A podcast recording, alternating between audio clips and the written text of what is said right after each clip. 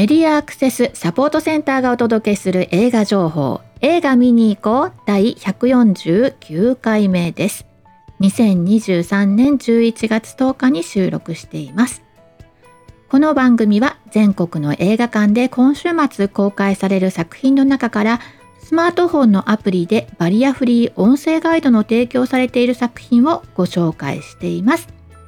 また映画の音声ガイドに関わる人のインタビューなども紹介しています。前回148回では、えー、聴覚障害者の方たちにですね、まあ、手話通訳士のね、えー、方からですね、その手話通訳とね、音声ガイドってなんか共通してるなぁなんていうふうに思ったので、えー、ちょっとインタビューしてお話を伺いました。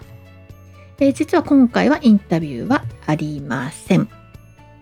では、前回の振り返りからいきたいと思います。前回148回ではですね、4作品ご紹介していました。ゴジラマイナスワン、えー、ハロムービーに対応している作品ですね。生誕70周年記念の作品で、えー、実写、国内ね、日本で公開された、えー、実写のゴジラ映画として通算30作品目という記念の作品をですね、主演神木隆之介、ヒロインを花部みなみ、でね、えー、話題の作品でございます。それから火の鳥エデンの花。こちらは手塚治虫の、えー、名作漫画火の鳥全12編のうち地球と宇宙の未来を描いた望郷編。こちらをですね、えー、スタジオ 4°C がですね、アニメーション化したということで、えー、そしてですね、あの、音声ガイドナレーションをですね、鬼滅の刃で炭治郎を演じていた花江夏樹さんがね、務めていらっしゃるということでね、えー、まあ、本当に聞きどころ満載な作品となっておりますね。それから映画すみっこ暮らし、継ぎはぎ工場の不思議な子。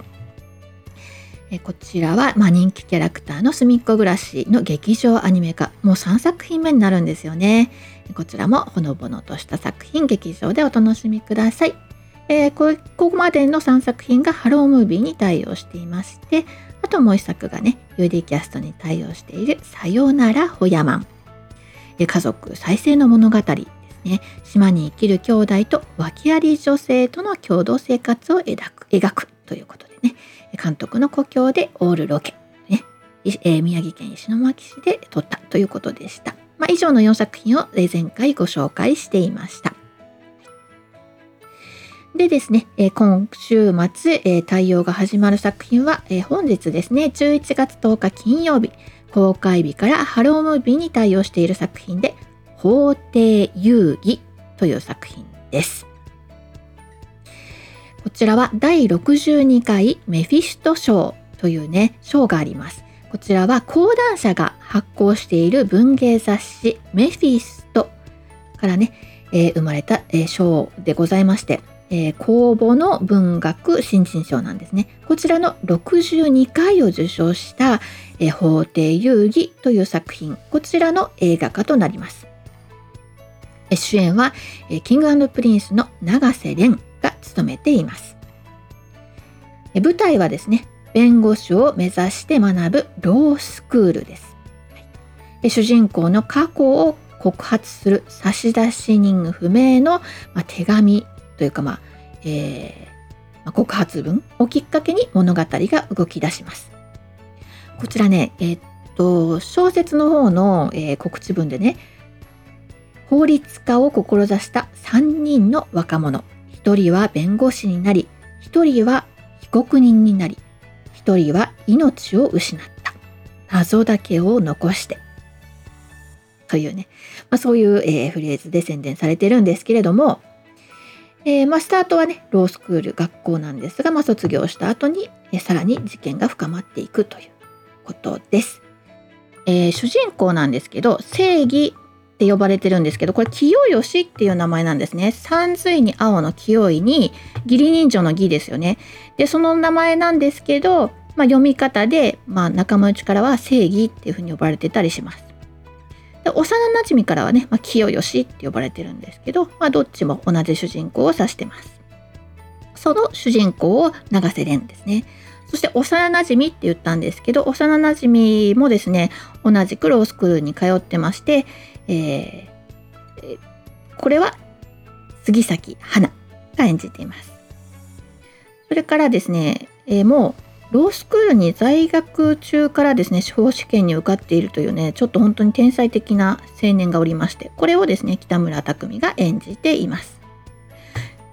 でロースクールの教授を江本明それから、えー、その清吉正義の過去を知っている弁護士をね生瀬勝久それからその天才的な、え、弁護士弁弁護士かもうそうですねロールスクールでいた北村匠海のお父さんにあたる人をですね、え、筒井道隆が演じております。本当に周りを固める役者さんたちもねもう素晴らしい役者さん揃いなので作品としてももう落ち着いて楽しめることになっております。で、えー、こちらの本、あの、まあ、つまりですね、まあ、の、講談した肝入りの文学賞ということでですね、え本のサイトもすごく凝ってて、で、それが面白いなと思って見てたんですけど、そこでですね、7人の人が書評を寄せておりまして、その中のお一人がですね、非常に私ちょっと共感が得ましてね、大谷弘子さんというね、書評家の方が書いてたんですが、まあ、あの、リーガルサスペンスの興奮と青春小説の痛みがある。ということでね、全くもってその通りなんですよ。はい。ぜひ映画館でお楽しみいただければと思います。こちらの作品は、えー、公開日から対応して、ハロームービーに対応しておりまして、97分の作品です。そして今後の、えー、対応予定作品なんですが、1作品紹介されています。首というタイトルでね、11月23日から、えー、公開、公開日から対応ということでね、北野武が構想に30年を費やして監督、原作、脚本を手掛け、本能寺の変を題材に壮大なスケールで、えー、描き出した戦国スペクタクルということですね。あのー、北野武ということでね、えー、つい最近ですよね、アナログというね、こちらの作品、こちらはもう本当に今までの北野作品のね、このワイルドな感じとは全く違う、あの、初々しいというかですね、静かな、美しい恋愛小説、こちらをですね、まあ、あの、監督、脚本は別の方なんですけど、こちらがもうまだ公開中ですよね。ここに持ってきて、また実に北野武らしい作品が入ってくるということで楽しみなんじゃないでしょうか。はい。というわけで今週の作品紹介は以上です。えー、そうなんですよね。えー、まあ話題としてはね、最近ちょっとあの、ツイッターとかを見ていたら、あのー、病気などでね、視力が、まあ、あの、急に、えー、わまあ、悪くなってるというかね今まで楽しんでた作品本とか漫画とかで楽しんでた作品を今後どうやって楽しんだったらいいんだろうなみたいなことをつぶやいてらっしゃる方がいてねでまあアニメにも対して副音声もついてないだろうしなみたいなことを言ってたんですよ。で確かにその急に状況が変わった人って情報がなかなか届かないよなっていうふうに思ったしそして急に情報その情状況が変わった人じゃなくても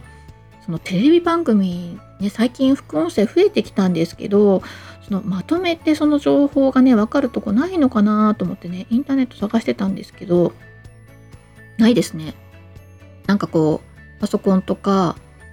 のサイトであそうこれいいかなと思ってもね読み上げに対応してなかったりとかや、まだまだなんだなっていうことに気づきましてですね、いや、そんなことないよ、ここにあるよってことね、ご存知の方いたらぜひ教えてください。はい、番組なんかでもそういったことも情報をね、共有していけたらいいな、なんていうふうに思った次第でございます。はい。では、マスクからのいつもながらのお知らせで番組おしまいにしたいなと思います。アルファベット MASC 映画で検索すると私たちのホームページにたどり着くことができますよ。サイトのトップページにある映画映像のバリアフリー化を学ぼうからはオンラインで参加できるバリアフリー字幕や音声ガイドの講座をご案内しています。こんな講座やってというリクエストもね、お受けしますので、どうぞご連絡ください。そしてこの番組では映画見てきたよはもちろんこれ期待してるんですなど、ぜひ教えてくださいね。各地での活動の告知なども紹介していきたいと思っておりますので、よろしくお願いします。でね、この番組ここまで聞いてきた方であれば、まあ、アプリのことはもう十分知ってるよってこともあるかもしれないんですけれども、ハロームービーと UD キャストというね、2つのアプリが今映画館で使うことができますよ。詳しい使い方、ね、インストールの方法などは日本ライトハウスの YouTube チャンネル、ニポラーチャンネルの17回でスタッフの方が詳しく紹介してくださっているので、そちらでご確認ください。番組 YouTube の詳細欄にもリンクを貼っておきますと。ね。でですね、このハロームービーというアプリなんですけれども、こう視覚障害者用の音声ガイドを、えー、配信するためだけに使われているわけではなくてですね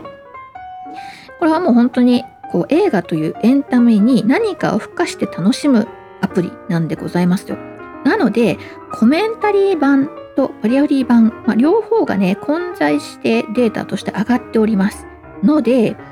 あのタイトルちょっと聞いてね、あ、これだこれだとかって思って安心して、えー、入れるとですね、副音声ではなくてコメンタリーだったとか、まあ、逆のことも起きますので、ぜひお気をつけてください。最近上がってきたコメンタリー版はね、お前の罪を自白しろという作品ね、こちらのコメンタリー版が上がってきてますね。もうすでにね、えー、一回ご覧になったからコメンタリーで楽しみたいなんて方もいらっしゃるかと思うので、ぜひ楽しんでください。はい